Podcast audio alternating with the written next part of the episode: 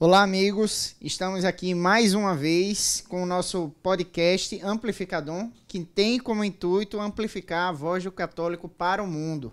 É, me chamo Felipe Portela, falo em nome da marca de camiseta católica Dom, que está encabeçando esse projeto, junto com o meu amigo e irmão de caminhada, Ivanildo. Por favor, Ivanildo. E aqui representando a Rádio Olinda, que cede esse espaço também para que a gente possa amplificar de fato o dom de Deus em cada um que vem por aqui, né, Felipe? Pois é, esse puxadinho aqui maravilhoso, né? Que a gente está usando a sala de reunião da Rádio Olinda, porque os estúdios estão com quem realmente trabalha. Não estou É, desmerecendo você, Eu mas imaginei isso aí, mas tudo bem.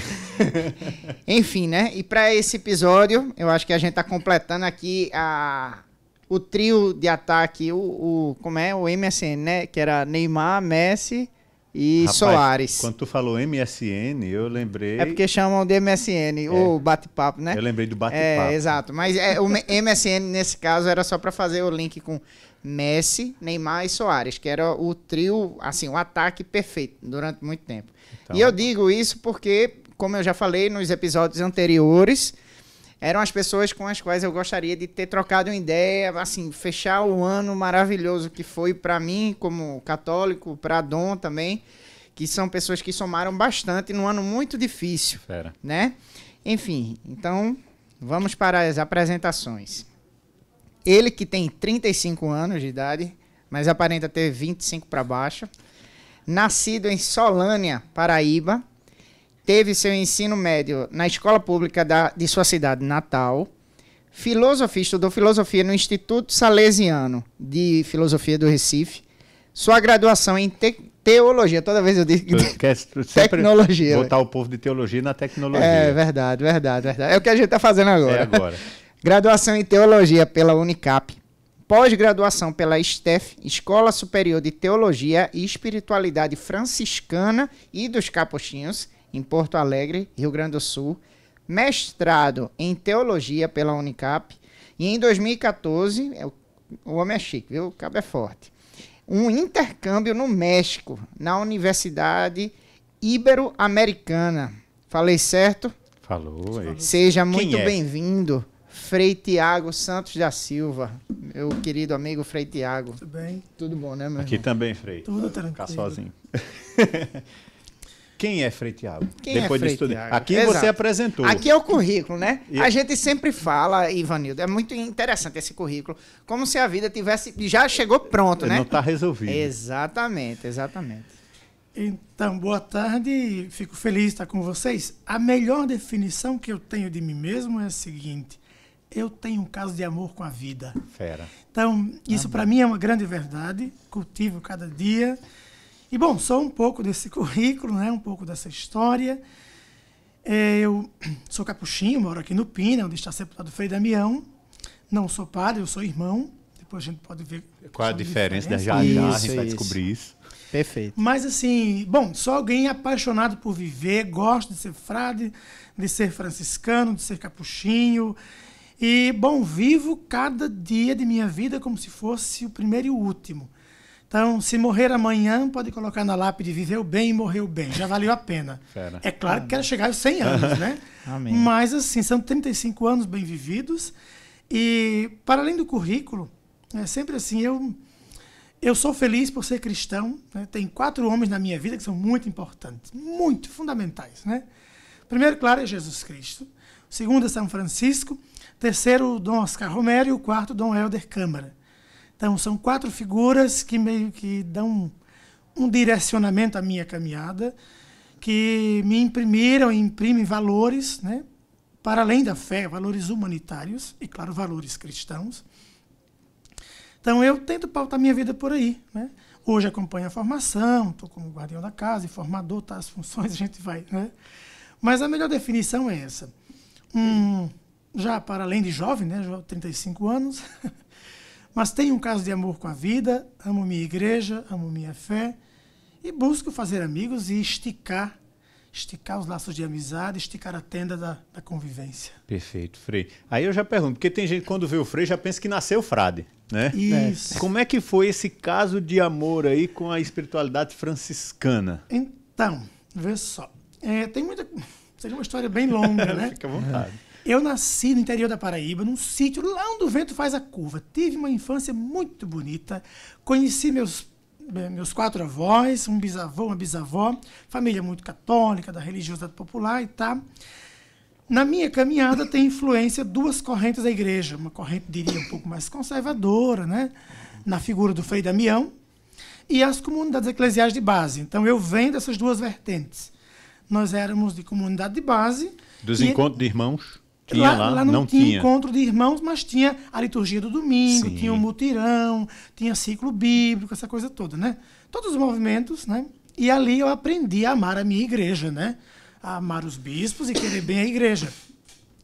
E o outra, outra vertente seria a figura do Frei Damião, né? Meus avós e meus pais sempre muito devotos, uma imagem bem forte. Eu já fui cinco missões de Frei Damião. Eita. Eu era moleque. Bem né? novinho mesmo. Né? Sim, mas meus, meus avós levavam, né? E eu querendo comer pipoca. não, pode não. Mas os avós estavam lá. E eu lembro, uma cena que eu lembro, assim, bem épica, né? Para mim, bem significativa. Meu pai e meu avô na hora que o Frei Damião ia fazer o sermão de 40 minutos, uhum. aquela vozinha já apagada, é. né? Meus irmãos, minhas então, irmãs. Exatamente. Também. O sabe. meu pai Eu imaginei meu avô, que ele fosse fazer. Botava um joelho no chão, aquela faca de 12 polegadas de um de lado, lado, o chapéu em cima e escutava aquele sermão de 40 minutos sem mexer nem o dedo. Nossa. que lindo, velho. Então, assim, tava ali, né? O sertanejo. Perfeito. Que escutava aquele sermão e aquilo para ele tinha poder de, dividir o mundo em dois, né? E claro, eu era criança, queria comer pipoca, queria sair, minha avó segurava, e quando voltava, eu estava dormindo. Né? Uhum. Mas em casa, a figura do Frei Damião sempre teve um, um papel assim muito forte. Né? E depois a figura de São Francisco. Eu, eu fiz um pouco a experiência de Santo Antônio. Né? Eu entrei na Ordem dos Cônegos de Santo Agostinho. Olha aí. Morei um ano com eles, mas depois me decidi, é, bom, por vias que Deus sabe quais foram, é de ser capuchinho. Dia 2 de outubro do ano 2000. Eu nunca não sonhei em ser capuchinho, não, não tinha como, nem conhecia os capuchinhos. Meu universo era Solane e aquela região ali, aquele mundinho, né? Eu Mas nem, sentia eu nem conhecia chamado. Eu nem conhecia Campina Grande, que era a cidade maior. É, uma grande metrópole. Então, pois é. Então, mas eu só conhecia Solane e ali, a redondeza é, e pronto. Entendi. 2 de outubro de, de 2002, eu era dos Cônegos, e eu chego na igreja e estava tendo o trilho de São Francisco pela UFS, a Ordem Franciscana Secular. Secular. E uma leiga da UFS, muito engajada, tá? Ela estava cantando assim: Onipotente, bom Senhor. Ah, isso é um canto das criaturas de São Francisco, na voz de José Vicente. É isso.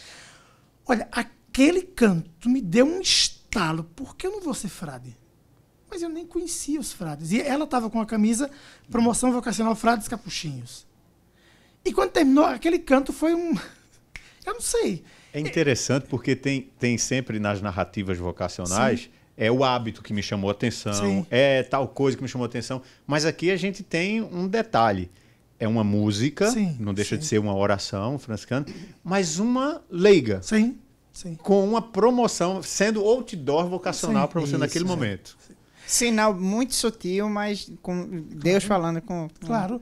E aí eu Terminou a missa e eu fui falar com ela. E olha a ousadia. Eu estava noutra congregação, uhum. era seminarista. Era na minha cidade. Eu tinha tudo para dar certo. Os padres me queriam muito bem, tá. Isso foi 2 de outubro de 2002. 2 de outubro. 18 de dezembro, eu saí da Ordem dos Cônegos. e 23 de fevereiro de 2003, eu já estava no primeiro encontro vocacional em João Pessoa, que eu não Pessoa. conhecia nada. nada. E de repente dou um acerto lá e ela ficou de me conduzir, depois nos desencontramos, enfim. Para encurtar a história, né?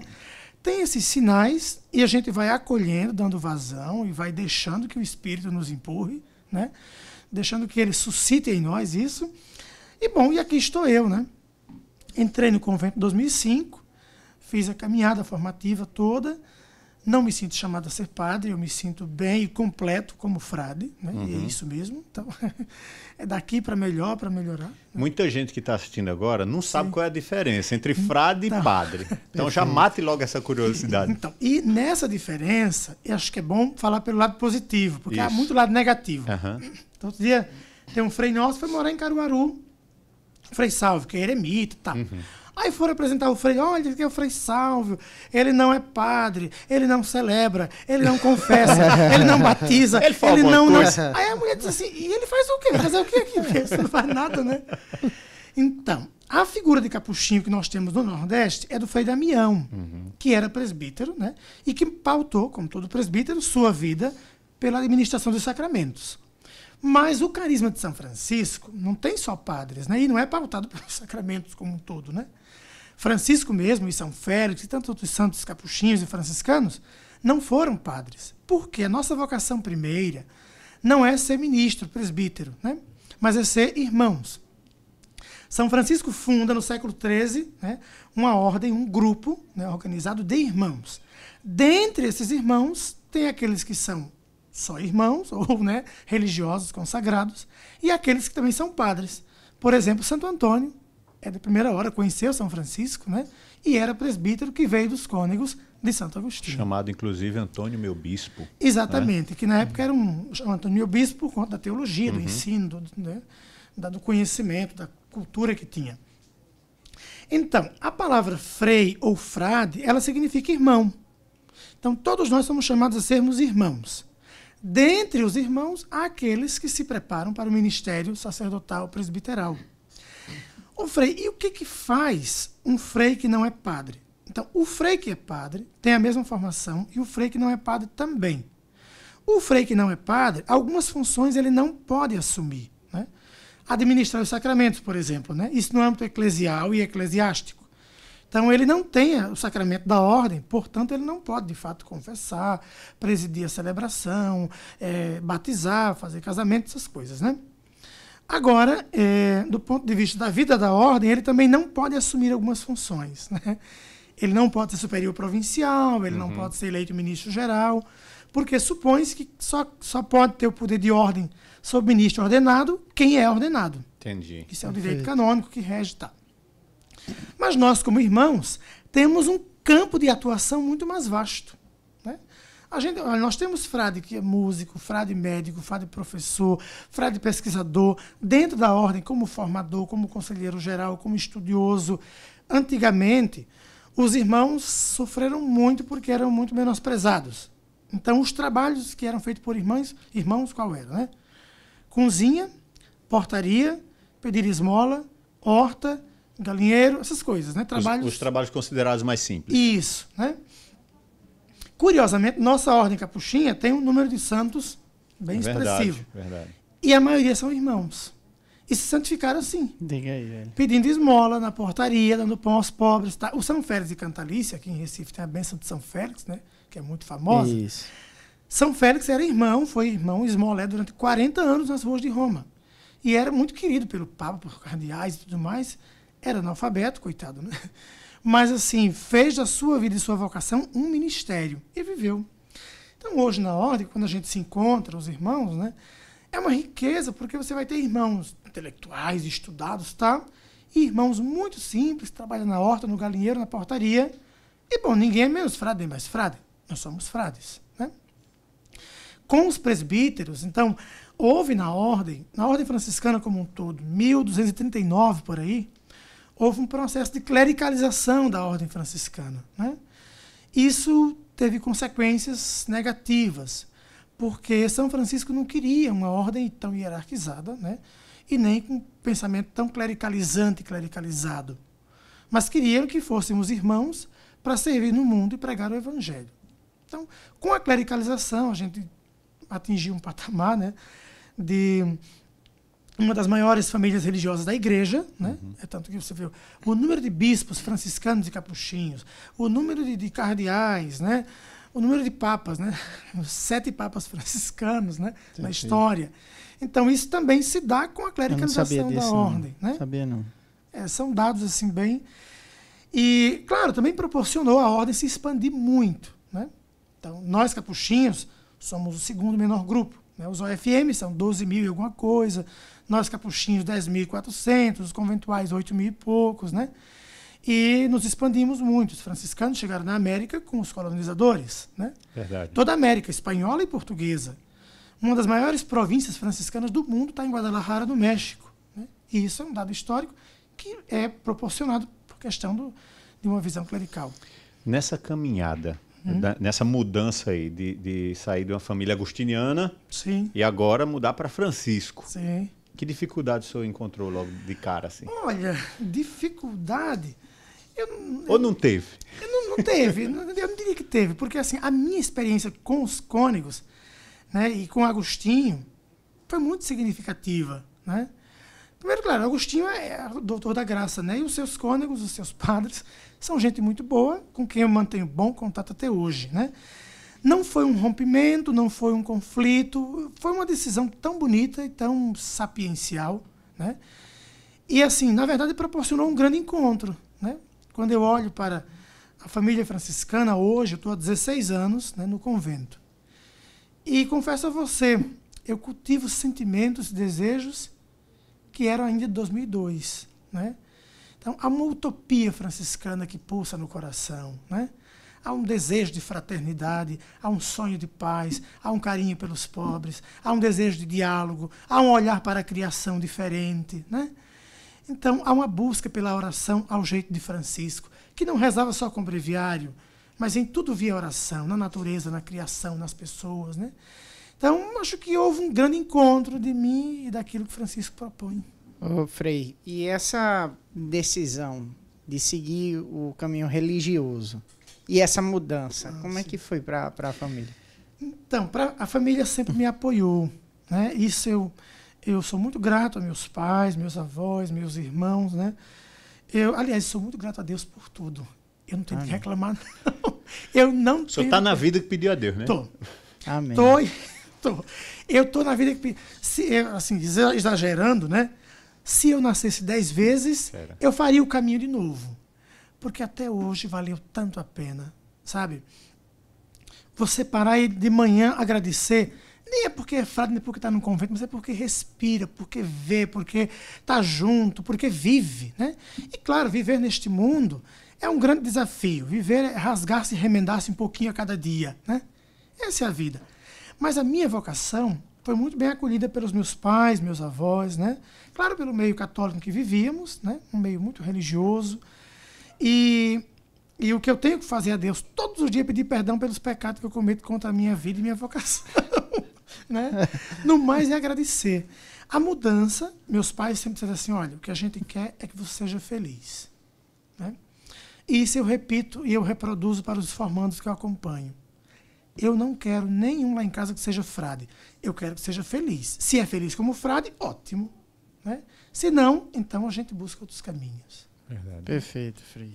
É, o que mais salta aos olhos para para o, o, movimento como um todo, né? Os franciscanos uhum. é esse lado do, do, social, né? De estar eh, com, com os pobres. Teve alguma experiência na sua vida nesse, nesse momento, é, nessa conexão com eles, que assim que marcou de certa forma que você disse é exatamente isso que eu busquei durante muito vários tempo. eu poderia fazer um elenco né é demais Vamos lá. um elenco porque assim tem algumas experiências que que assim vai fundo na alma né olha primeiro que assim nós às vezes em âmbito de igreja tratamos o social como um apêndice e não é um apêndice né? O tripé do cristianismo é, é o culto, a palavra e a caridade. Um cristianismo de culto e palavra, mas sem caridade, sem uma ação concreta, sem uma incidência na sociedade, ele é mentiroso. Ele é falso. Perfeito, né? perfeito. Então, assim, e Francisco de Assis não pregou isso, ele viveu isso. Né? Então, ele não só disse, ele não só ah, fez bonzinho, deu uma esmola aos pobres. Não, ele viveu como? Né? Ele se fez um. Na minha caminhada, esse é o grande desafio. Né? Fazer-me um com os pobres, com os pequenos. E eu, para mim, Francisco, tem, eu, eu faço uma leitura de São Francisco em cinco pontos, que para mim são fundamentais e é o que rege minha caminhada. O primeiro ponto em Francisco de Assis é Francisco e a oração. De Francisco e a oração é que brota toda a sua vida. Ou seja, ele não é movido por uma ideologia, não é movido por um sentimentalismo. Não. Toda a ação dele é fruto da sua oração. E aí, depois da oração é Francisco e os pobres. Não pode tirar, não tem como. Depois dos pobres é a paz. É a grande luta de Francisco pela paz. Né? O canto das criaturas, a sua vida, é uma expressão de promoção da paz. E não é só paz, ausência de violência, mas é paz fruto da justiça. Depois, Francisco eh, e, e, o diálogo. Né? Dialogar. Imagina que Francisco, num contexto de cruzadas, vai dialogar com o sultão. Inclusive, a, a, presença hoje cristã na, na Terra, Terra, Santa, Santa se deve a São Francisco. Sim, é, eu não sabia disso. É porque, tipo, Francisco comprou, aí você diz, o pobre de Assis. O pobre de Assis é, fez um movimento para resgatar os lugares santos. Sim. E hoje, se você tem a possibilidade de visitar lugares como o Santo Sepulcro, faz Sim. parte disso, e tantos outros santuários, os franciscanos estão presentes lá. Caraca, graças velho, a Deus. sabia disso 800 não, anos. É. 800 anos. Fera demais é. isso aí. E há um... então, essa questão do diálogo é fundamental. Olha, você eu vou dizer uma coisa um pouco forte, mas é verdade, eu não posso mentir. O lugar é aqui. Você é. encontrar um franciscano intransigente é um traidor do carisma. Perfeito. Você encontrar um franciscano que promove a violência, que promove as armas, ele não está em consonância com São Francisco. Entendi. Não é entendi. é por aí. Né?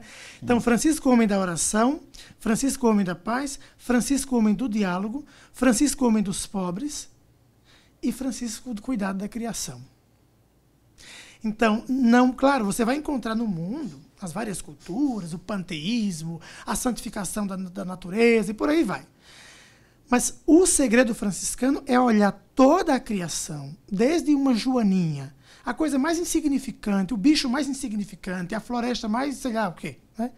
Mas tudo para Francisco tem um sentido porque fala de Deus e porque é obra do Criador. Então, a gente cuida da natureza não é porque a gente é biólogo ou sociólogo. É, não, é porque a natureza é criação de Deus. Curiosamente, o Papa Francisco repetiu isso na Laudato Si. Eu, quando eu li aquilo, eu me enchi de emoção. Que, olha, eu vim de um ônibus lendo a Laudato Si eu, eu quase eu chorei, velho. Puxa, como é que o Papa reproduz isso daqui? Isso é nosso, assim, nós enquanto franciscanos, Sim. né? Francisco recomenda aos frades que quando forem limpar a sua horta, olha, olha que coisa. Limpe a horta, mas deixe um recanto para as ervas daninhas, porque até elas precisam existir porque são criação de Deus. Caraca, então assim, é, e o Papa repete isso, né? Então não é aquela coisa não é fazer higienização de tudo. Né? Até as ervas daninhas. Uma joaninha, um sapo, um urubu, qualquer. É todos, criação. Todos têm seu papel. Todos têm o seu papel. Né? Claro que a natureza também pode ter seus desequilíbrios, né? E claro, com a interferência do homem, mais ainda. E esse Papa, que assume o nome de São Francisco, então ele, para mim. Que de antemão todo mundo pensou logo, ele é jesuíta, é Francisco Xavier. Xavier. Não, ele é. deixou bem claro, é o de é, Assis mesmo. É o de Assis mesmo, né? E assim, então, na minha vida pessoal, eu, eu posso relatar esses dias, né, um dos elementos, um dos acontecimentos, né, tem tantos, agora nessa pandemia. Né? Então, teve uma situação que aquilo me causou uma angústia, uma vontade de, de cavar um buraco e me enterrar porque eu não sabia onde ficar. Você imagina que com essa pandemia fechou tudo ano passado, né? Uhum. Então, e esse ano uma senhora, nós distribuímos cesta básica no convento, todo um trabalho social ali no Bode, no Pino, tá? E uma senhora viu o pessoal passando com as cestas básicas dos cadastrados. E ela veio, disse: Olha, Frei, eu vim porque meu vizinho disse que estava distribuindo e eu não tenho nada. E eu já saí, eu já estava, como diz o ditado, né, enfesado, né? Uhum. Porque cheio de coisa para fazer, mesma coisa, e pobre dá muito trabalho. Sim, isso é verdade. Mas eu não os quero retirar da minha vida. Porque se tirar, não, dá, não é por aí, né? Então, aí eu, tá, mas olha, aí eu vou dar alguma coisa, tá? Falei, o que o senhor me der serve, porque eu estou precisando muito, tá? E eu já tava. Aí fui lá dentro, tava pegando algumas coisas soltas, né? Depois eu pensei, não, vou levar uma cesta básica. Peguei uma cesta básica e quando entreguei essa mulher, essa mulher fez um gesto que eu particularmente não gosto, me aterroriza. Ela deitou no chão e beijou meus pés, chorando. Eu fiquei numa angústia eu te confesso assim que eu não, eu, eu não sei o que fazer. Eu uhum. nunca vi ninguém. Não sabe se empurra, não sabe se diz é, não, não sabe. É, eu, eu nunca vi ninguém beijar meus pés. E por conta de uma cesta básica. Só que naquele momento era o bem mais precioso que aquela mulher Sim, tinha. Né? A outra cena, assim, bom, né, eu morei aqui na Penha um tempo e acompanhei durante um tempo a pastora do povo de rua aqui. Que não era para levar comida era para aproximar, chegar, conversar e fazer um processo de reinserção social. Então, o primeiro, primeiro processo que a gente fez, né, isso foi em 2013, 14, por aí, então era ir para a rua toda sexta-feira à noite, Rua do Imperador, hum. sem relógio, sem sapato, uma roupa simples, chinela havaiana, tá? Sentar no meio-fio, puxar conversa, Dá né? atenção. Dar atenção, sentar. É processo de aproximação, né? E aí puxar uma conversa e tá, e vai criar o vínculo, né? Aqui um mês, dois meses, tá.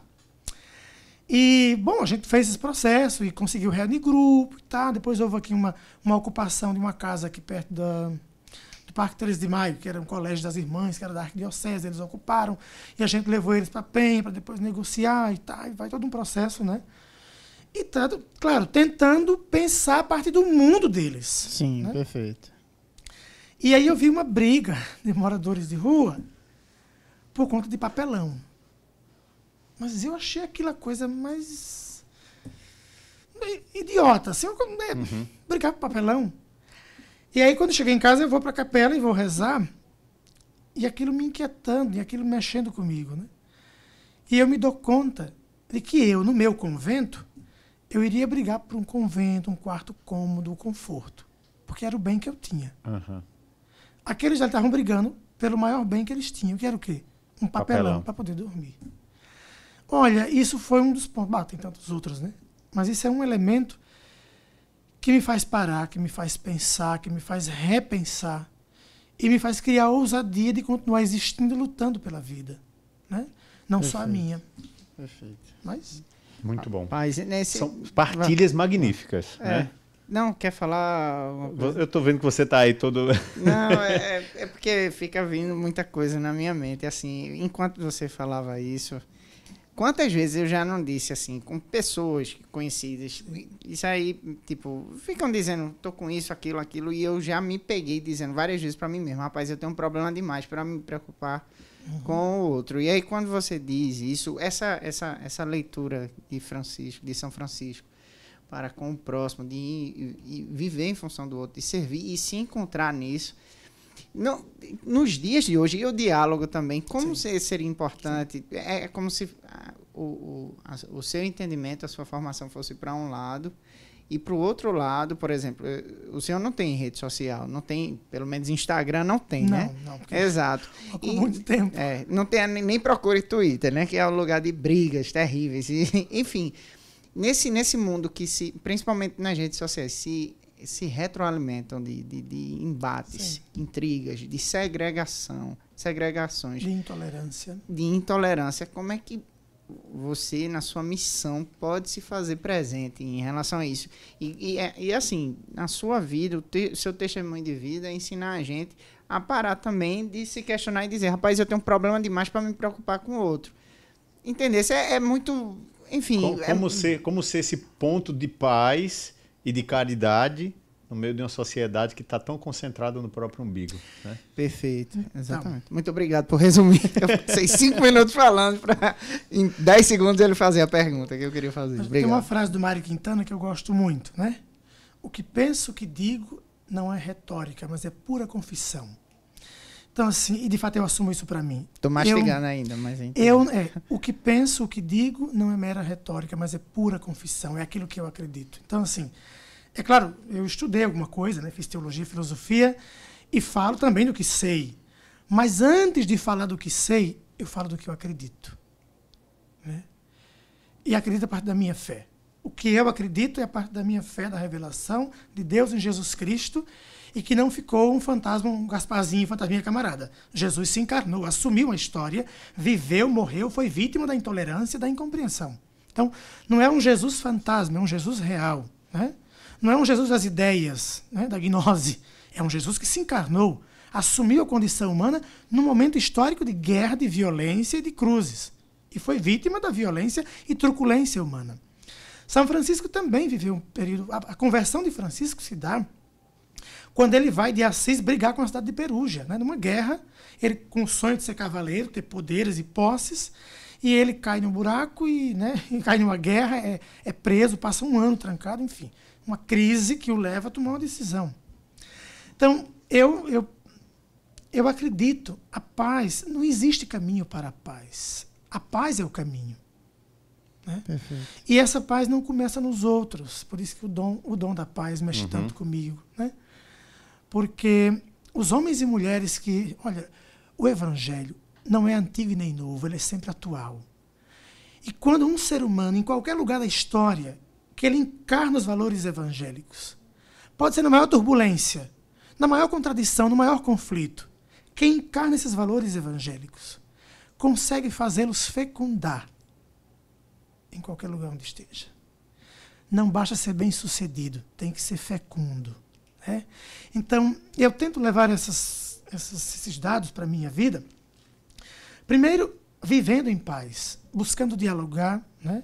Eu uso três verbos na pastoral vocacional e também em casa. Né? Primeira coisa é acolher. Quem quer que chegue. Eu sempre repito no convento, alguns já me chamaram a atenção, não tem problema.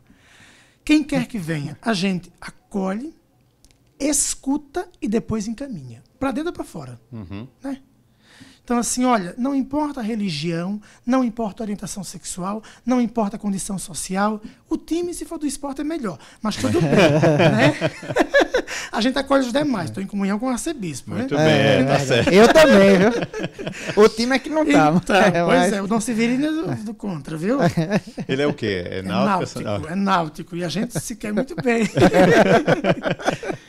então, mas assim, é, olha, acolher, sentir-se acolhido, eu já vi tantas pessoas irem ao nosso convento agradecer pelo simples fato de sentir-se acolhido. E sentir-se acolhido não é um processo de adjetivação. Você é isso, os clichês que a gente coloca. Olha, adjetivos mudam de acordo com a circunstância e o lugar. Você e eu, antes dos adjetivos que coloquemos, nós somos um substantivo, uma pessoa, criado à imagem e semelhança de Deus. Então, em tempos tão contraditórios, tão conflituosos, eu creio, eu tenho firmemente a crença de que Deus me colocou nesse tempo e nesse espaço para dizer alguma coisa a esse mundo. Então o que, que eu posso dizer? Aí com São Francisco eu posso dizer a oração, a paz, os pobres, né? a não violência, a tolerância, a acolhida, o respeito, né? a conciliação. Muito bom. É, bom. O, o, franciscanismo ele tem basicamente a sua regionalidade europeia, latino-americana. E dentro da realidade latino-americana, o senhor citou aí duas figuras exponenciais, aí, exponenciais tipo Dom, o Dom da Paz, Dom Helder Câmara, uhum. mas também me aguçou a curiosidade de Dom Oscar Romero. Sim. Como acontece esse encontro com essa história de Dom Oscar Romero e o que ele é para a sua vida e vocação? Olha, é, é fantástico, porque uma das maneiras mais bonitas e mais duras de amor cristão é o martírio. É. E complexas. E complexas. Para quem para quem está acompanhando a gente e pode estar tá deslocado aí, Oscar Romero foi um bispo que lutou por sua comunidade, pelo seu povo e eh, foi jurado de morte várias vezes. Inclusive, morreu com o cálice na mão Sim. enquanto celebrava a Eucaristia. Foi assassinado. Erguia o cálice e ali ele é, é assassinado. Isso, e o sangue de Cristo mistura-se com o dele. Tem, tem, essa parte poética. Eu estive lá em 2014, eu fui a El Salvador eu estava no México, terminando o, o intercâmbio, e eu tinha um sonho de conhecer. Eu li alguma coisa de Romero, tinha visto o filme de Romero, e tinha um sonho de conhecer. Estava com o restinho do dinheiro do intercâmbio, né? E uns amigos, ah, vamos para os Estados Unidos. Que Estados Unidos, né? Em vez de subir, eu desci um pouquinho para El Salvador, uma região ainda muito violenta, muito massacrada, muito violentada, né? Eu fui à tumba de Romero, nos momentos mais marcantes da minha vida, sentir aquilo foi muito forte. Fui à capela onde ele foi assassinado, são 25 metros de onde estava o atirador na porta para o altar, onde ele recebeu o tiro né, e ali morreu. Romero marca a história da América Latina. Romero esteve presente em Puebla em 79, né? E, claro, Puebla fez uma opção preferencial pelos pobres. Depois de Puebla, toda uma caminhada da Igreja Latino-Americana, que eu também sou apaixonado nós temos ali em Puebla uma opção pelos pobres com uma forte influência franciscana. Em Puebla tinham cinco cardeais franciscanos e o geral dos franciscanos também estava lá. Isso não é por acaso, uhum. né? Então, Romero me marca muito porque o martírio é uma dessas formas. E o martírio de Romero, a conversão, o processo pelo qual passou Romero, foi formado nas linhas mais conservadoras da igreja. Né? Depois a sua obediência restrita ao Papa, a colegialidade com os demais bispos, né? Mas o seu testemunho cristão, o seu amor pelo povo, isso é encantador. E ele amou até as últimas consequências, até o sangue. Né? Então, isso me encanta e me faz ver que vale a pena ser cristão, mesmo em situações de conflito, de colonialismo, de, de dependência, né? E a conversão é verdade, não é uma mentira. Uhum. Converter-se, mudar é possível, né? Então, eu estive em El Salvador, eu vi, eu conheço um pouco da história, né? Isso me marca profundamente. Né? Perfeito. Muito bom, muito bom. Eu tinha outra pergunta. É, ah, no início você falou se morresse eu estaria feliz tal. Sim. A gente está vivendo um período de pandemia. Nesse período de pandemia é incrível ver, por exemplo, até às vezes eu brinco, faço piada com isso, o quanto nós cristãos temos medo da morte. Sim. São Francisco chamou a morte de irmã, irmã morte. Tem medo de morrer? Olha, não, tem não. Bem direto. Tem não. Meu maior medo, eu, eu lembro uma cena do Alto da Compadecida que me chama a atenção. A Fernanda Montenegro, né, interpretando Nossa Senhora. Nossa Senhora. Ela diz assim que os homens têm medo da morte, mas têm medo da solidão.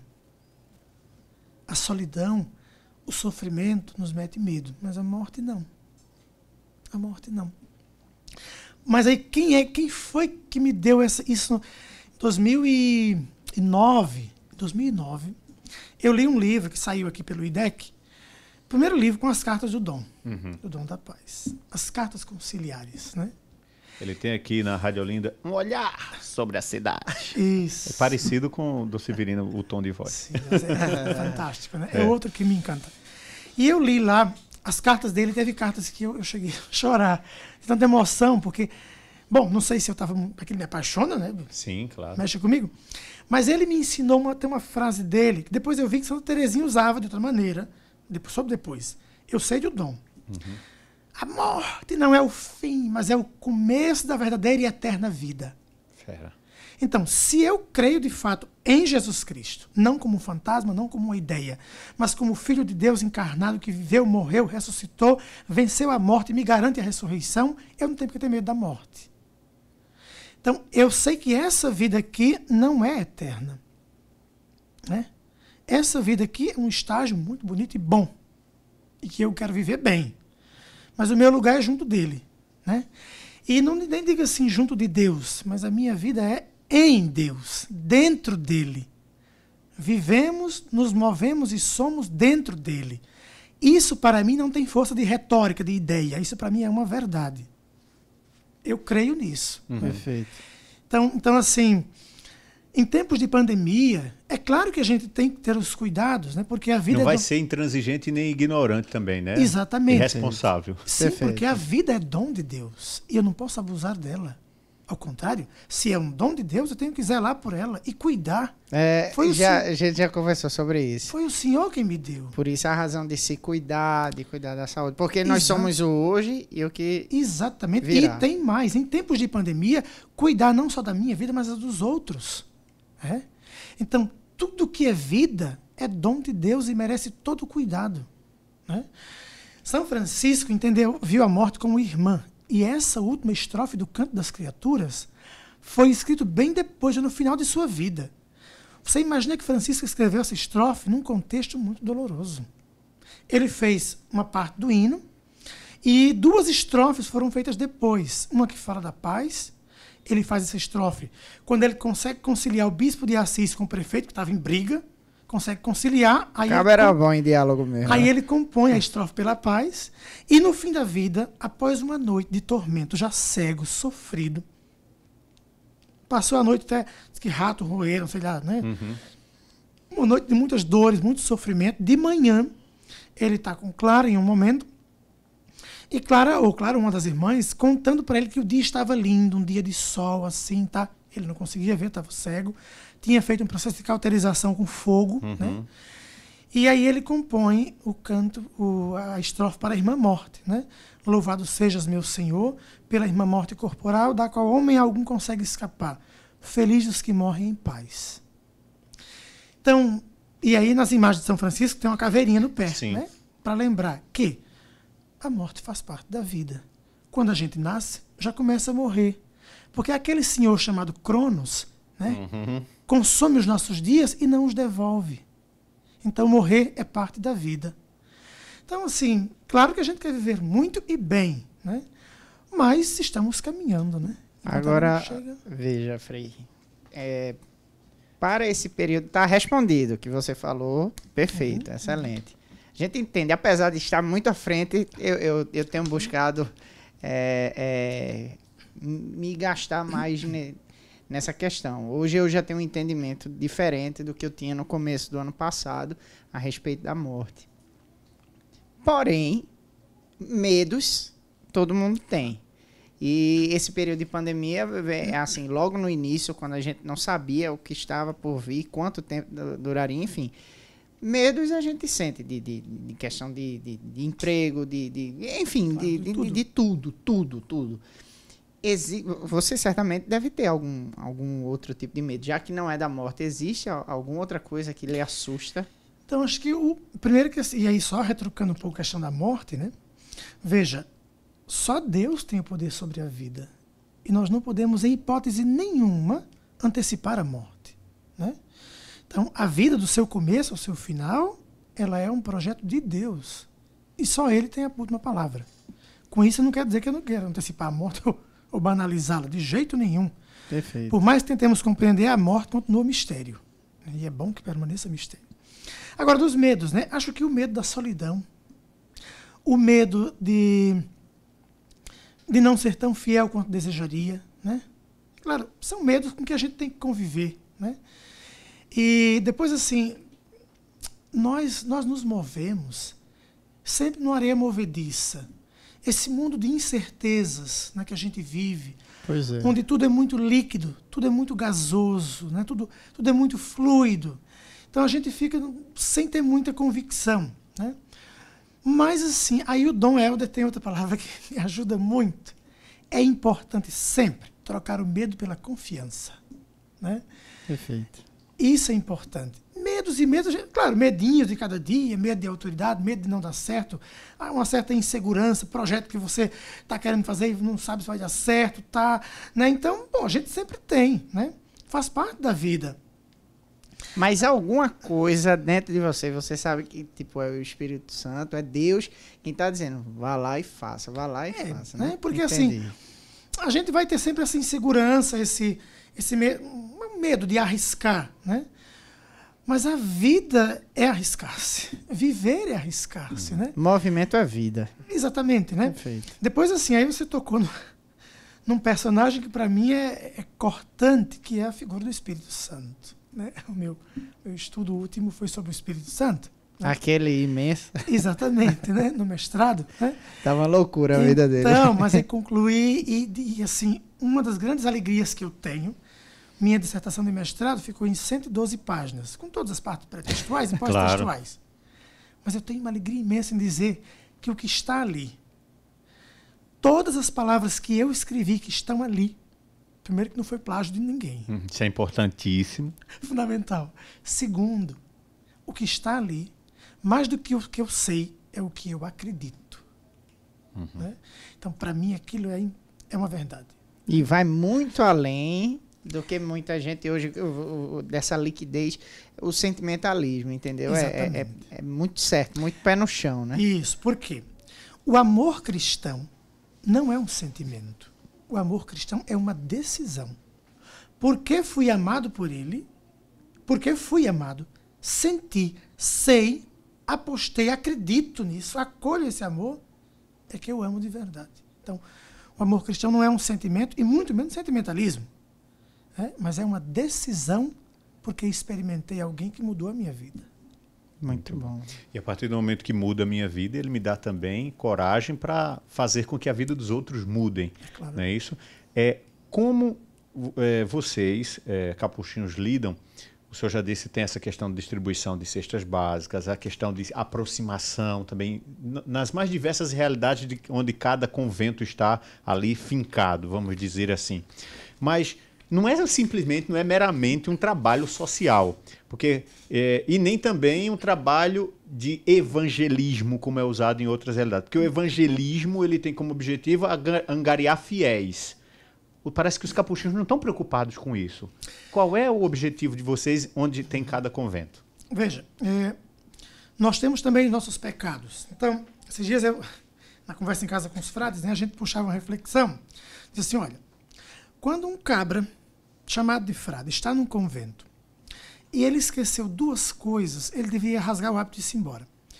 Quando a gente não é mais capaz nem sequer de rezar um terço, ou nem sequer dar um quilo de alimento a um pobre na porta, mas está fazendo o que nessa vida religiosa? Não tem mais sentido. A oração e o serviço aos pobres são os dois pilares que nos sustentam. Não tem sentido ser frade para ficar olhando no espelho e contando quantas rugas criou, quantas espinhas estourou. Não tem. Vida religiosa não é autoconservação, é autodoação constante. Então, nós só, só temos sentido em existir quando a gente atende sacramentalmente o povo, quando a gente escuta o povo e quando a gente trabalha com, para e com o povo. Então, os nossos conventos, aqui no Nordeste, mas no Brasil, no mundo, em tantos lugares, nós temos frades envolvidos em tudo que é questão. Inclusive, tem um órgão da nossa Cúria Geral, que é o JPIC, Justiça, Paz e Integridade da Criação, né? dedicado ao trabalho, a parcerias, a envolvimento com questões sociais, ecológicas, tá. E nos conventos, aí, olha, ali no Pina, um exemplo, mas vou alargando, né? Pão de Santo Antônio, distribuição de cesta básica, ambulatório, bazar, projeto social. Né? Lá no Sul, Rio Grande do Sul, os capuchinhos foram pioneiros em duas coisas assim fantásticas trabalho com aidéticos no ano 2000, quando isso era um tabu imenso. Uhum. Os frades criaram uma casa e a pastoral da AIDS, que hoje tem 85 dioceses. Genial. A, a Casa Fonte Colombo é um trabalho fantástico de acolhida, de ajuda, de acompanhamento. Depois o trabalho com catadores de lixo, né, para reciclar e fizeram associação. Né? Em âmbito de Brasil, nós temos também no Maranhão capuchinhos que trabalham em hospitais. Com leprosos, temos dois capuchinhos em processo de beatificação Aliás, no Brasil, aqui é uma propaganda capuchinho. Né? Claro. Né? É, certo. No Brasil, nós temos sete processos de canonização de capuchinhos. Então, é uma fábrica de santos, graças a Deus, né? A igreja existe para quê? Fazer santos, ora. Para que, que a gente é cristão? Para ser santo. E para ser santo como? Ao jeito de Jesus Cristo. Né? A gente tem que querer ser santo. É, é claro, é compromisso do Perfeito. cristão, né? Imagine ser cristão e não querer ser santo. É até um, é Isso até um, precisa ser dito, mas é porque claro. eu acho que às vezes cai no esquecimento da, da é gente claro, mesmo, é claro. entendeu? E a gente para, uhum, desculpa, sim. até te interromper, Frei, mas a gente para às vezes no amor assim, no, no, discurso, Sim. né? Mas a gente tem que entender que é uma busca. E, e, tipo, não como moeda de troca, não é isso, entendeu? Mas é, uma, é um anseio natural, entendeu? Aí, ô Frei, e se eu lutar tanto e não chegar a ser um santinho de altar? E daí? A gente não luta para ser santinho de altar. O padre Júlio Lancelotti, lá de São Paulo, tem uma frase dele que aquilo me arrepia todo e é forte. E, para mim, o cristianismo deveria seguir por aí sempre eu, eu tenho isso como verdade também. Não luto para vencer, eu luto para ser fiel. O cristão, a busca pela santidade, não é vencer, ter um prêmio, mas é para ser fiel ao projeto de Jesus Cristo. É a Ele. Né? Então, e qual é a maneira? Você imagina. Você imagine aí um Dom Helder, uma Irmã Dulce, um Frei Damião, e, bom, vai colocando aí. Né? Um Dom Romero e tantos outros. Olha, Cada um encontrou sua maneira de viver a santidade nesse mundo. Uhum. É como subir uma montanha. Cada um subiu por um lado. Um encontrou mais pedra, outro tinha mais flor, mas querem chegar lá, né? Pelo menos estão caminhando para o Senhor. Então, a busca pela santidade não passa só pelo fazer milagres, coisas extraordinárias. Também isso a gente reconhece, né? Mas o extraordinário, o extraordinário é ver Deus no ordinário da vida. Perfeito. É falar de Deus no ordinário. É fazer a graça de Deus acontecer hoje e sempre. Além das portas da igreja. Exatamente. Né? Então, a busca pela santidade é uma constante na vida cristã. E aí nós temos sete capuchinhos, a propaganda capuchinho. Uhum. Né? Então, o Frei Damião e o Dom Vital. Sim. E o Frei Caetano de Messina. Dom Vital, eu sou fã dele, viu? Pois bem. É. Então, Frei Damião, Dom Vital, o Frei Caetano de Messina, que foi um grande, um gigante. É, no Rio Grande do Sul foi Salvador Pinzeta. No Maranhão, o Frei Daniel de Samarate, João Pedro de Sexta e Alberto Beretta. Em Sergipe, o Frei Miguel Ângelo de Tingoli. Em Minas, agora fugiu o nome do Freire de Minas, está o processo agora, e um no Paraná. Ou seja, são oito já, né? Oito, Deus seja louvado por isso. Então, é assim, né? E, e, o que mais encanta também, a partir do que o senhor foi dizendo no início, os trabalhos mais simples também foram fábrica, foram, foram digamos, forjaram santos no, no carisma e na, na missão dos capuchinhos. E, e aí eu vou até para um, lado de uma frase que estava até repercutindo essa semana, que Teresa Dávila dizia que Deus está entre as panelas, Deus se move entre as panelas. Ou seja, uhum. para dizer que nos trabalhos mais simples também dá para encontrar é, Deus. Hoje, isso é guardião. Hoje, aí a gente quando traz assim, a pessoa diz, é, mas ele é guardião, é. ele é formador, é, ele é como é essa realidade é, é, no dia a dia das funções? Tem um statusinho a mais? Ou ah. seja, o seu pãozinho é melhor do que o, o do Não. outro, o pratinho, a cadeira? Como era isso lá? Não. E talvez seja até bom explicar o que é guardião para muita gente também que isso. talvez é. não saiba. É assim, no ambiente eclesial e eclesiástico, uhum. né? Eu não sou eclesiástico, mas eu sou eclesial. Eu sou da igreja. Né? Uhum. Então, no ambiente eclesial e eclesiástico, existem distinções de nomenclaturas, tá? E no âmbito das congregações também. Só uma ideia, por exemplo. O direito canônico da igreja ele é normativo para toda a igreja. Então ele coloca que o superior superior maior de uma ordem religiosa é superior maior, é o superior. As congregações, de acordo com o carisma, elas não vão nomeando. Então, por exemplo, nós capuchinhos e franciscanos, o nosso superior maior, São Francisco não gostava do nome superior. Então ele colocou ministro é o ministro geral. O que é ministro? Aquele que serve. Sim. Então, né, é o ministro geral. Os dominicanos né, falam de mestre geral. Os salesianos de reitor mó. Uhum. Né, o, os, é, os jesuítas falam de. Agora fugiu o nomezinho. Mas, enfim, tem umas nomenclaturas diferentes. Né? Nas funções menores, né, as locais, então nós temos o ministro provincial, que é o superior provincial, e em casa, o guardião, que é o superior local. Né? Traduzindo, é como se fosse o governador e o prefeito. Né? As áreas aí. então, aí ali em casa eu estou como guardião da fraternidade. E essa função ela é rotativa, Sim. não é vitalícia. Né? Graças a Deus. Né? Misericórdia. Então, e aí o guardião é o superior da casa, né? que organiza, coordena é que faz a lista de função. Lista de funções, distribui as missas, organiza, convoca o capítulo, decide as coisas, conversa com o frade individualmente quando a coisa está um pouco, né? Uhum. Apazigua as situações de conflito que possa haver, tá? Então é alguém. E tem conflito no meio dos frades. claro que sim. Esse Onde tem gente, né? Exatamente, né? Onde tem homem tem pecado. As palavrinhas é. convergência e divergência, elas estão juntas, né? Então, graças a Coexistem. Deus. Exatamente. É. E é bom que tenha, viu? Você que nos escuta, veja bem. Olha, tem um lugar que, olha, é uma paz reinante, que ninguém briga, nem se discute, não tem conflito. É o cemitério. Moram juntos, em cima do outro, não tem briga nenhuma. É Mas, ao contrário, tem uma paz de cemitério, é uma paz morta. É, é uma paz sem vida. É então, onde estejamos nós, temos divergências e convergências e, é para resolver. Né? Então, no, no convento, o guardião é, é o motorista do ônibus, né? é quem conduz a fraternidade né? para adiante. E aí, claro, a gente vai conduzindo essa função, tentando servir o melhor possível. A comida é igual para todo mundo, o hábito é igual. No meu caso, como irmão, né? É, para ser guardião, quem é irmão geralmente não pode. No meu caso, teve que pedir uma licença na Santa Sé e eu apresentei ao senhor arcebispo daqui. Ele até riu quando viu, né? Eu levei para ele uma cópia, porque teve que pedir uma licença, porque é aquela coisa que só pode ter o poder sobre o ministro ordenado quem é ordenado. É ordenado. Né? Mas se abrir uma exceção e eu assumir a função, já vai fazer isso quase seis anos agora, né? Termina esse ano. Né? Termina esse ano aí. Já está rezando para vir outro, né? Exatamente. tá é porque muitas vezes as pessoas pensam que, que a, a religiosidade ela é uma carreira. Tem gente que pensa assim: ah, eu vou entrar na congregação, já estou pensando, eu vou ser frade, uhum. aí depois vou ser padre, aí já estou fazendo um curso para bispo, e quem sabe eu chego a cardeal e papa. E, e não se entra numa tá. congregação desse jeito, então, né? Então, Ivanildo, você, você tocou num ponto nevrálgico. Ivanildo tá apertando. Isso, porque você veja só. Infelizmente, a gente não pode negar que isso é um pecado da Sim. igreja, uhum. o carreirismo. Né? Carreirismo existe em todo lugar. Sim. Então, isso existe. Existem pessoas, homens, e, né, que em vários tempos e lugares pensaram e pensam assim.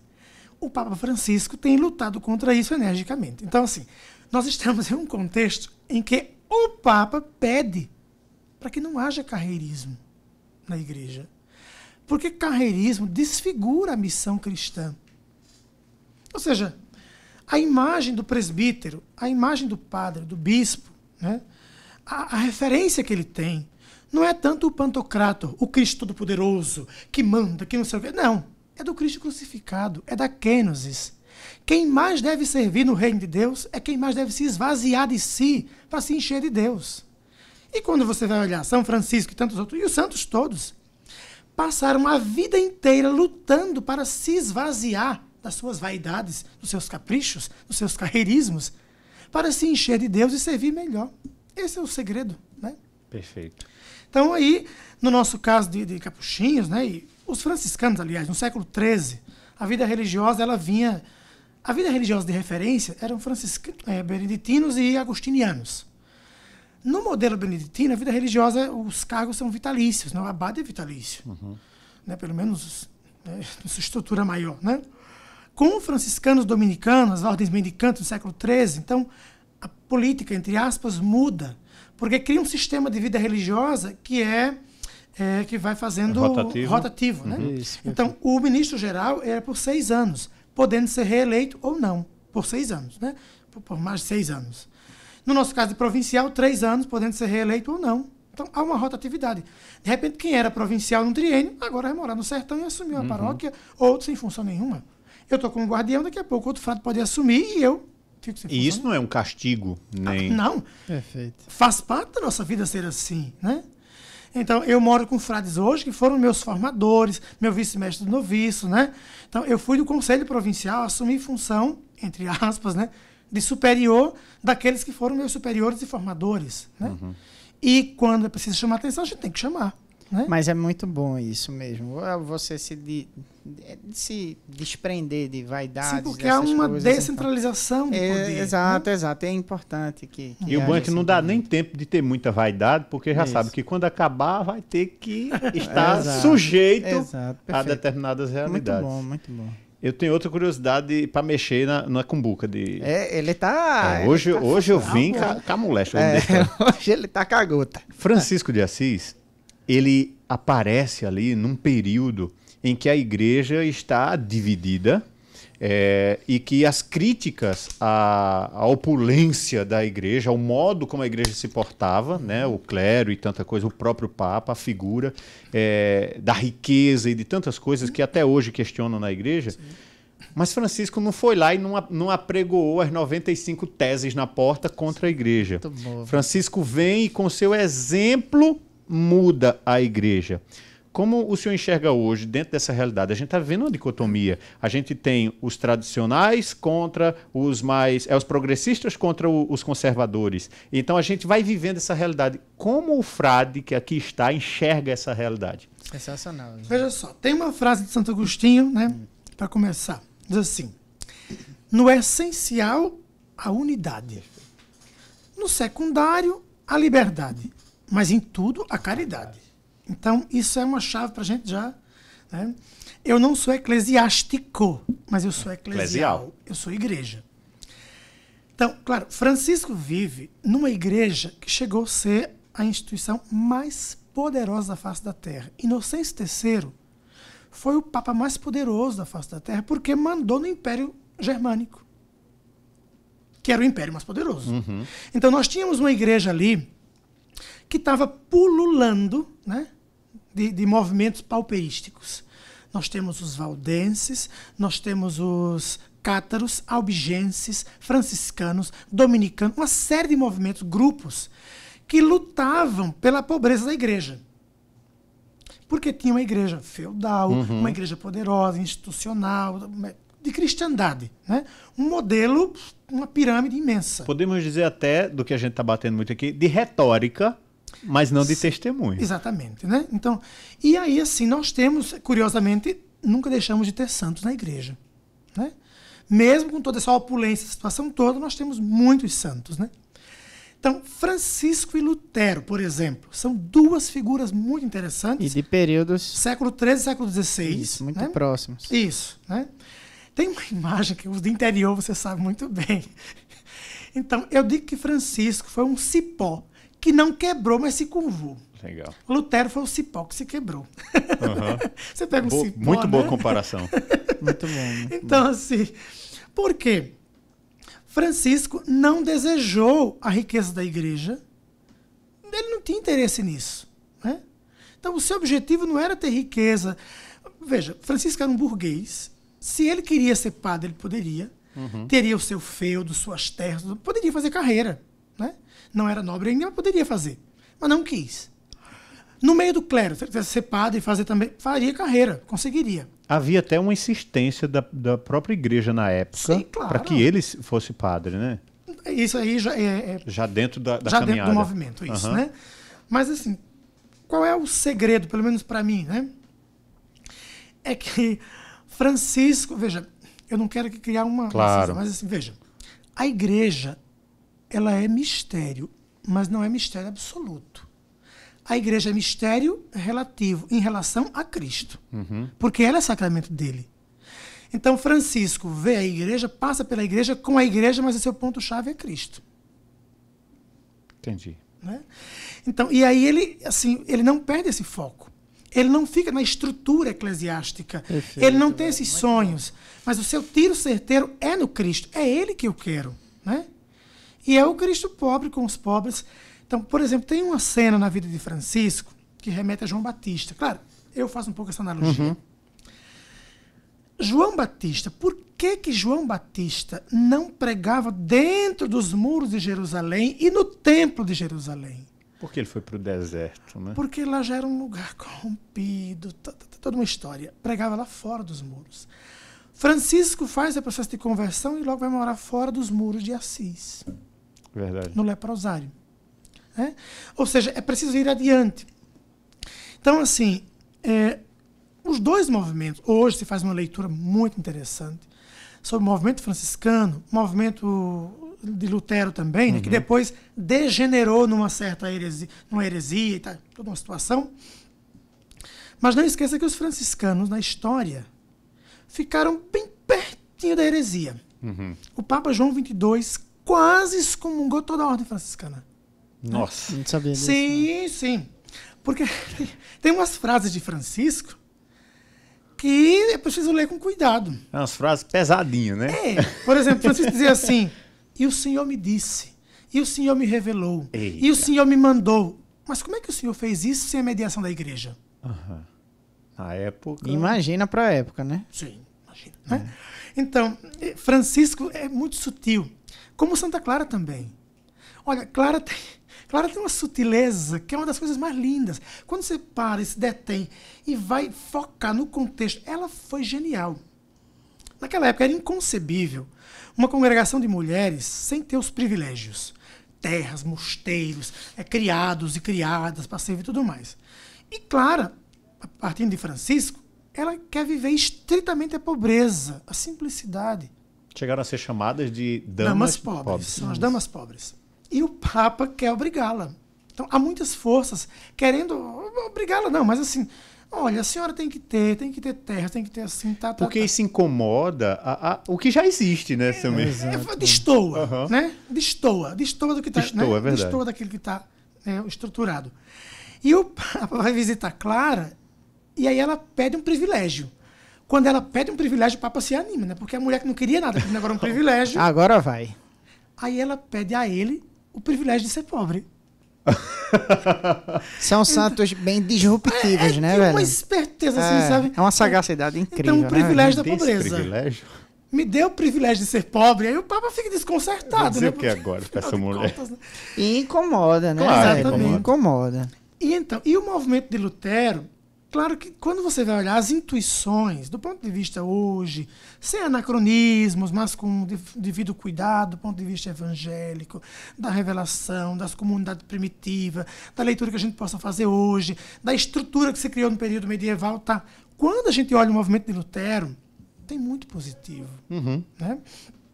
As críticas à igreja nem sempre são para destruí-la, mas para ajudá-la a voltar ao caminho. Francisco fez uma crítica sem agredir. A crítica de Lutero, aí teve influência política, uhum, interesse dos príncipes alemães, há todo um contexto sociopolítico, né? que também foi instrumentalizado. Tá. Sim. Tá. Você tem outras leituras que você pode fazer. Né? Mas são dois movimentos de reforma. Um que permaneceu na comunhão e o outro que quebrou a comunhão. Quando diz permanecer na comunhão, seria a obediência? Sim. Outro dia saiu aquele documento Verbum Domini, não sei se vocês já viram. Com Bento XVI, houve um sínodo sobre a palavra de Deus, né, sobre a revelação, a palavra de Deus. E depois do sínodo, o Papa Bento XVI publicou um documento Verbum Domini, né, é a palavra do Senhor. E eu tenho um amigo, é luterano, ele diz assim, olha, por causa de um número desse documento, eu não viro católico. Porque o resto. O resto é tudo. né? Porque, na compreensão deles, todos têm o direito de interpretar, ter uma livre interpretação da Sagrada Escritura. E a igreja coloca-se como a, é a detentora do magistério. É o magistério que tem que A Sagrada Tradição. E o magistério tem que e interpretar. Né? Então, mas enfim. Mas para dizer, então os dois movimentos, eles tiveram e têm uma importância muito grande. Depois assim, olha, a gente tem que parar de ver é, os críticos como puramente inimigos. Uhum. Nem todo crítico é tão inimigo assim. Né? Claro, e se é inimigo, tem que eliminar. Então não é por aí, né? Não, as críticas que são feitas, né? Elas nos ajudam a pensar e a repensar, né? E a reprogramar a rota. Exatamente. Reprogramar a rota. Adorei Exatamente. essa expressão de Ivanildo. É? Ele que fala. Mano. É porque, tipo, muitas vezes a gente fica tão incomodado com o que as pessoas uhum. dizem para conosco que a gente já tem o nosso caminho definido. E a crítica ela pode vir justamente para nos apontar que aquele não é o melhor caminho. Exatamente. Reprograma a rota e vai pelo caminho que de repente pode ser o mais vantajoso para a nossa vida, vamos dizer assim. Então, nas avaliações Perfeito. que a gente sempre faz, numa linguagem mais de internet hoje, né? Uhum. Então, assim, o que, que a gente salva, o que, que a gente deleta, o que, que a gente encaminha, né? Bom, então, perfeito. Quando a gente vê essas coisas, né? Ó, isso aqui não, deleta. Não, isso aqui a gente vai salvar porque é bom. Isso aqui a gente encaminha para ver se melhora, né? Então, uhum. na vida de igreja também é assim. Agora, é claro que em cada tempo e lugar, a igreja é uma instituição divina e humana, né? e na sua fase humana ela tem que ter sensibilidade, docilidade ao espírito, de escutar e acolher e discernir por que caminhos andar. Perfeito. É isso aí, meu jovem. Vamos Amém. aqui. Vai discutir para tu ver. É, gostei. Né? O, o, nível foi elevadíssimo. A gente, a gente agradece demais a sua presença, Frei.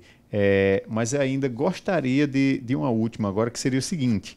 É, o que dizer, porque, tipo, queira ou não, o senhor está aí hoje responsável por uma, uma, uma, casa que pode ser dita como casa de missão, ponto missionário da, da, da congregação, e certamente algum jovem pode agora estar tá acompanhando esse podcast e dizer, uhum. puxa vida, velho, ele falou tanta coisa que eu quero viver isso, eu sinto verdade nisso.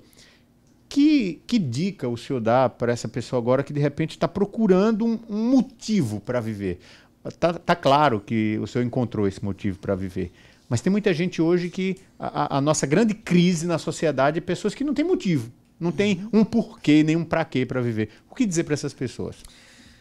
Então, eu diria para os jovens e também para tantas pessoas desanimadas, desorientadas, né? uhum. né? sem orientação e desanimadas. Né?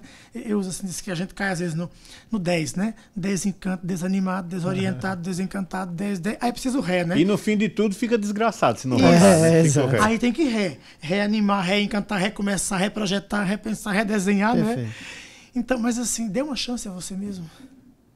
Dê uma chance, né? Busque. E, olha, é, a figura de Jesus Cristo, de tantos pontos de vista que você possa olhar, ele sempre vai ter algo a dizer. Mesmo que você não professe fé nenhuma, olhe para Jesus Cristo. Ele sempre vai ter algo. Ô, Frei, onde é que ele está? Nos evangelhos. leia. Né? Tome e leia. Pegue os evangelhos e leia. A igreja não tem nada melhor que oferecer ao mundo a não ser Jesus Cristo. Perfeito. E não é posse dela, ela é sacramento dele. Né? E, por último, dizer assim: olha, as nossas comunidades religiosas, de capuchinho, de carmelita, de salesianos, né? uma comunidade de frades, de freiras, apesar e além dos seus pecados, é sempre uma comunidade escatológica. Ela já é a antecipação de algo bom de Deus na nossa vida. Né? Então, se conhece alguém, procura uma casa religiosa, uma orientação, uma conversa, um diálogo, né? Procure escutar e ser escutado. Quem quiser conhecer a sua congregação. Então, nós capuchinhos temos o convento da Penha aqui no centro, perto do Mercado de São José, o convento de São Félix, onde eu moro no Pina, a paróquia do Pina, um abrigo aqui em Jaboatão, no Sotave, né? Aí também Caruaru, João Pessoa, Bom Conselho, Oricuri, Maceió, Natal, né? E na internet, site dos Capuchinhos, Capuchinhos do Brasil. Tem lá endereço, tudo que é Capuchinho do Brasil. O site da Curia Geral também, tudo Capuchinho do mundo. 108 países, né? Perfeito. Então, perfeito. bom, estamos aí. Deixa eu só eh, concluir com. É o último, juro que é o último. É, veja, Frei. é, eu tenho apresentado é, é, os episódios do, do Amplificador para muita gente. A, a maior parte dos meus amigos fazem parte do meu círculo de amizade, fazem parte de grupos de igreja. Mas eu tenho amigos também que não fazem parte. E a, esse- a gente tem tido discussões muito boas, debates muito bons sobre a visão da igreja. E era exatamente isso que a gente queria, amplificar a voz do, do católico, né? E a sua vida, a sua missão, é, é- é- ela para a vista do mundo é uma, é uma missão assim vivida na radicalidade. Para a vista de quem está de fora, interpreta isso. É- são muitas renúncias. E hoje, no- nos tempos atuais, as pessoas é, é, olham muito essa questão que o pessoal chama hoje de ostentar, é ir atrás de dinheiro, ganhar muito dinheiro, essas coisas. É, eu não sei, porque existem as vocações também. Cada pessoa tem uma vocação, tem, enfim.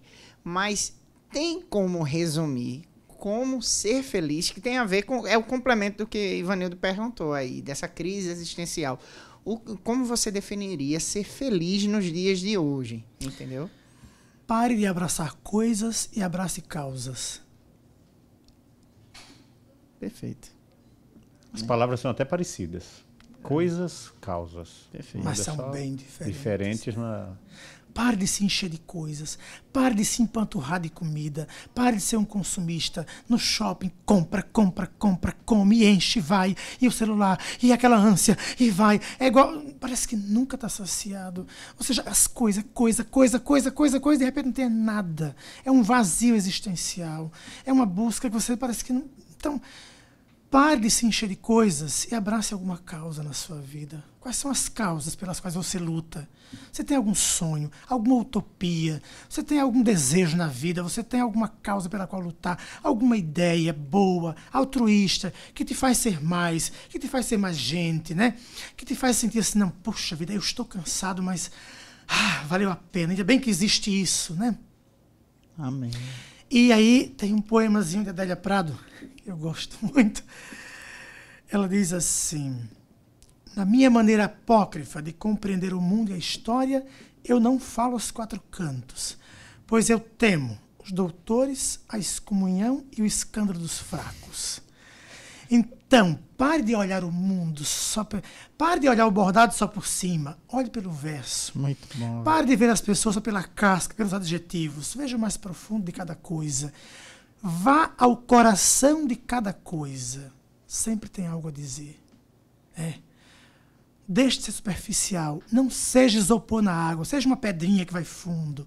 Não seja como o patinho que entra no, no entra no lago, aí o patinho entra no lago, vai, vai, nada, nada, sai, mas não se molhou. Entre na vida.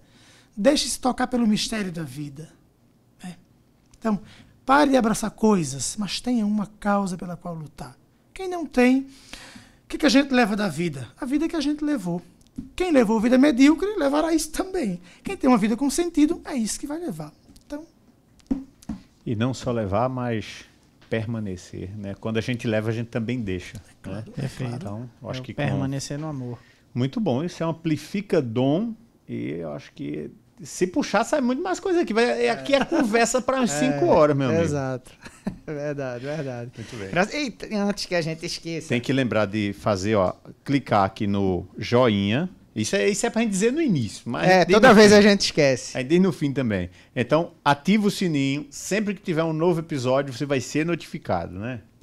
Perfeito, perfeito. Sempre que você, ati você ativando o sininho, sempre que a gente publicar alguma coisa, vai, vai Já tem lhe uma comunicar. novidade lá, beleza? Exato. E é isso, curte e compartilha. A gente quer amplificar de fato. A gente tem que fazer valer isso aqui. Já está fazendo valer. Cada vez mais a gente vê. Que E fica o convite.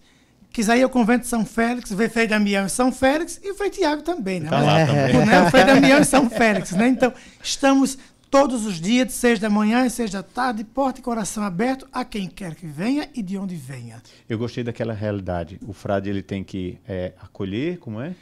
Acolher, escutar E encaminhar. encaminhar. Para dentro ou para fora. Pra dentro-. Essa foi a melhor. Para dentro ou para fora? Exato, Muito bem. perfeito. Então venha participar e, e ver esse tripé aí desta vida missionária dos frades capuchinhos. Amém, galera. Valeu. Muito obrigado, viu, pessoal? Forte abraço. Frei, Até- Obrigado pelo convite, pela acolhida. tamo junto. Um abraço, pessoal.